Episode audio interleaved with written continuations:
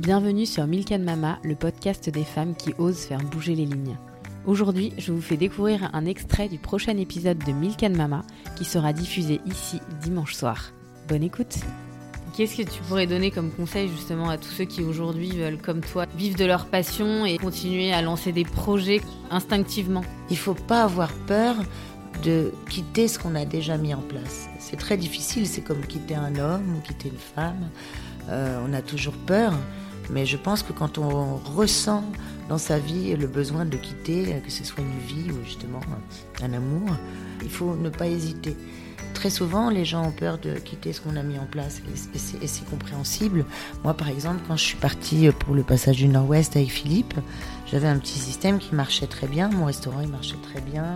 Mon théâtre, je l'avais depuis plusieurs années. J'avais enfin réussi à, faire ce que je voulais dans ce lieu. J'en vivais. Enfin, tout était, je dirais, euh, parfait.